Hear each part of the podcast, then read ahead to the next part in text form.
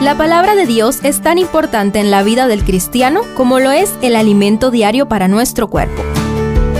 Estudia con nosotros el capítulo del día en Reavivados por su palabra.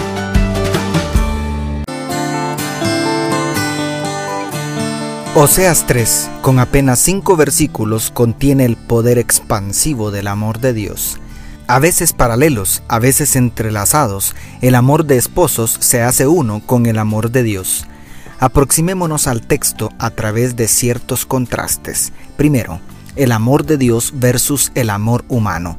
Evidentemente Oseas está destrozado, no le quedan fuerzas para seguir amando después de tanta ingratitud.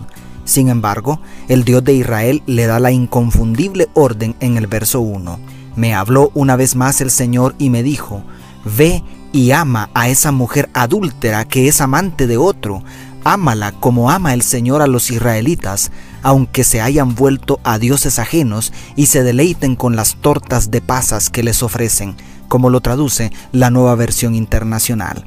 Esa orden del Señor podría sacudir a cualquier mortal, pero debiera sacudirnos más el argumento de Dios. Ámala como ama el Señor a los israelitas. En el corazón de Oseas solo quedaba dolor por la traición. ¿De dónde podía sacar tanto amor para alguien tan indigno? Él tendría que encontrar en el corazón de Dios una nueva manera de amar, una que supera la lógica humana. Por otro lado, antes de pensar que a Yahvé se le pasó la mano con este mandato, considera las palabras de Jesús en Juan 13:34. Un nuevo mandamiento os doy, que os améis unos a otros como yo os he amado. Segundo, la degradación del pecado versus la alta estima del Creador.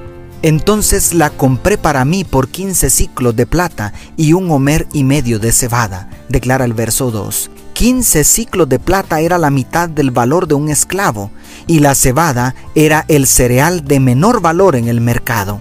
Sin lugar a dudas, el miserable salario de prostitución la había arrastrado hasta la esclavitud. La condición a donde la había arrastrado el pecado era tan degradante que estaba siendo vendida al menor precio y con facilidades de pago. No obstante, su verdadero esposo estuvo dispuesto a pagar el precio para redimirla y llevarla a casa. ¿Hacia dónde crees que nos quiere llevar Satanás con sus seductoras tentaciones? El pecado jamás traerá beneficios. Nos atrae como la miel a la mosca, pero cuando mordemos el anzuelo nos sumerge en el fondo del pozo de la desesperación y cuando estamos allí nos hace sentir como la peor basura. Pero Jesucristo vino a buscar y salvar lo que se había perdido. Cuando nadie daba un centavo por mí, me encontró y me valoró como lo más precioso del mundo. No importa cuán inmundo o inmunda te sientas hoy, el dueño del universo ya pagó el más alto precio por tu redención. Si ese pobre diablo dice que no vales nada, vuelve tu mirada hacia la cruz y reconoce que para tu Creador lo vales todo lo más precioso del cielo fue sacrificado por amor a ti. Y tercero, perdón versus reconciliación.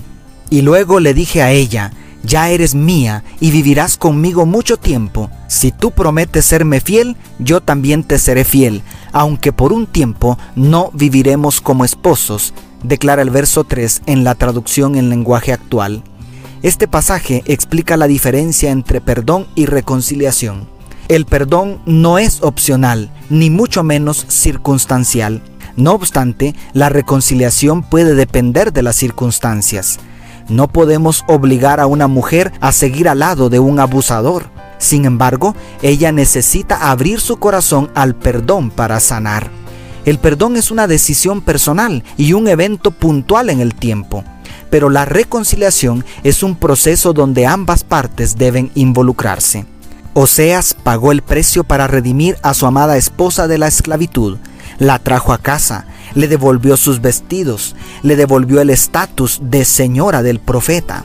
La recibió con todo y los hijos sin padre, pero no durmió con ella por un tiempo para darle la oportunidad de decidir quedarse. El amor de Dios había inspirado al profeta a perdonar, pero ¿lograría la reconciliación plena esta pareja? Y esto nos lleva de nuevo a la relación entre Dios y nosotros.